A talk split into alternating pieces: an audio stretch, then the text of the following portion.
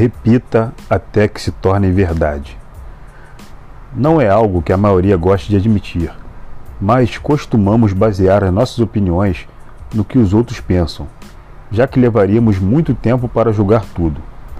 Assim, tomamos um atalho.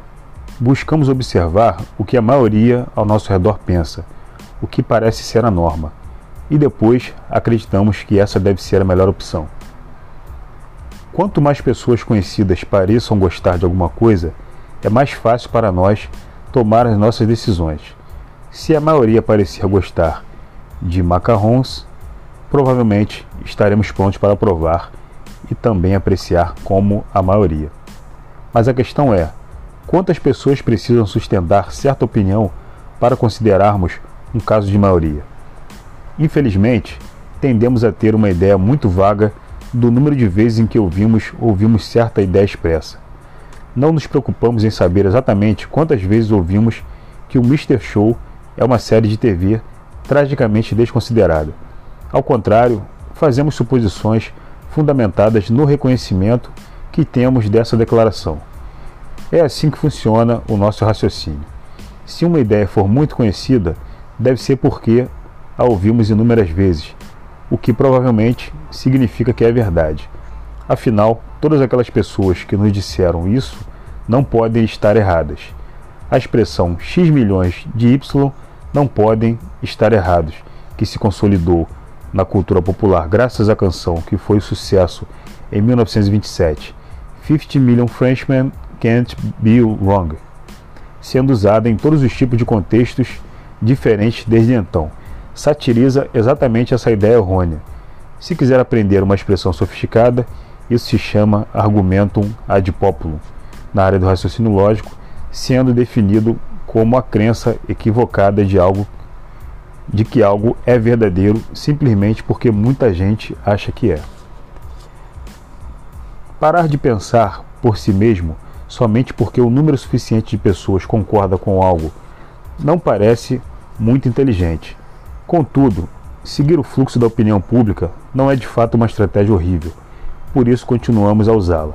O nosso cérebro não deseja gastar muita energia à toa e, historicamente, tem sido, muito, tem sido mais comum que a maioria prevaleça.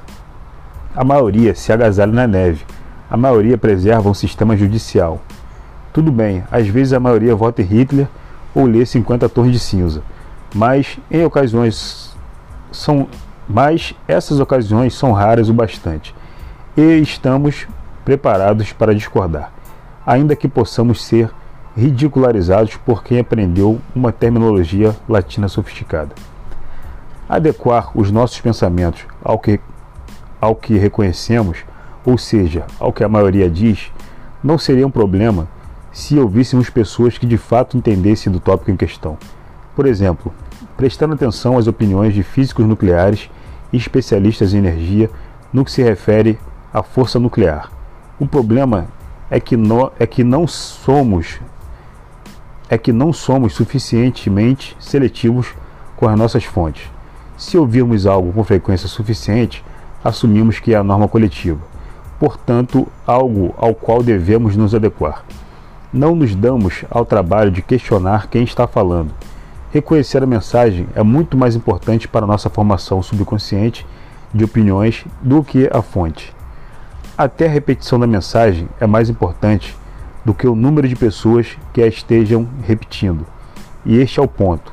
Para registrarmos uma opinião ou comportamento como a norma coletiva, basta que uma pessoa os exponha, contanto que essa pessoa os repita numa frequência suficiente.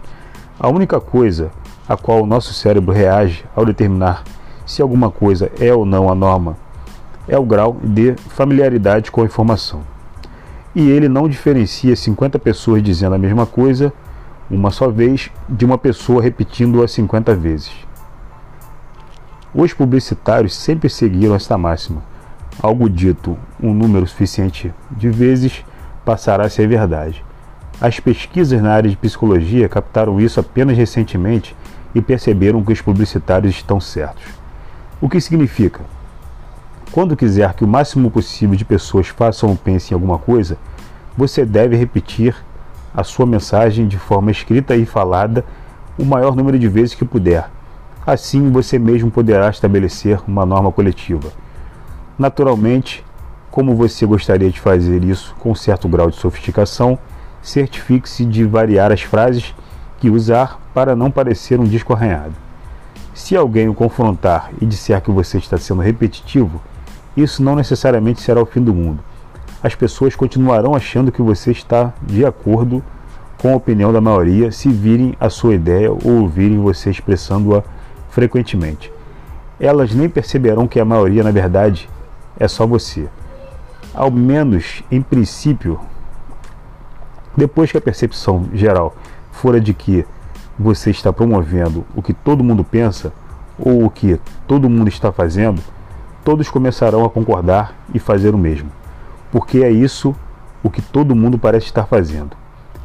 Um bônus é que a minoria que ainda discorde, como aqueles que perceberam, que percebem que o macarrão é um doce superestimado com gosto de papel, começará a pensar que algo errado está nela, calando as próprias opiniões contrárias para evitar constrangimento. É uma técnica excelente para produzir um comportamento novo no grupo ou fazer as pessoas pararem de agir como antes. A consolidação de uma norma coletiva, repetindo-a até que se torne verdade, é mais um projeto a longo prazo do que a tentativa de influenciar uma única pessoa. Por outro lado, o esforço vale a pena. Pergunte a qualquer grupo lobista. Apenas lembre-se de recuar ao anonimato depois que o trabalho tiver sido feito.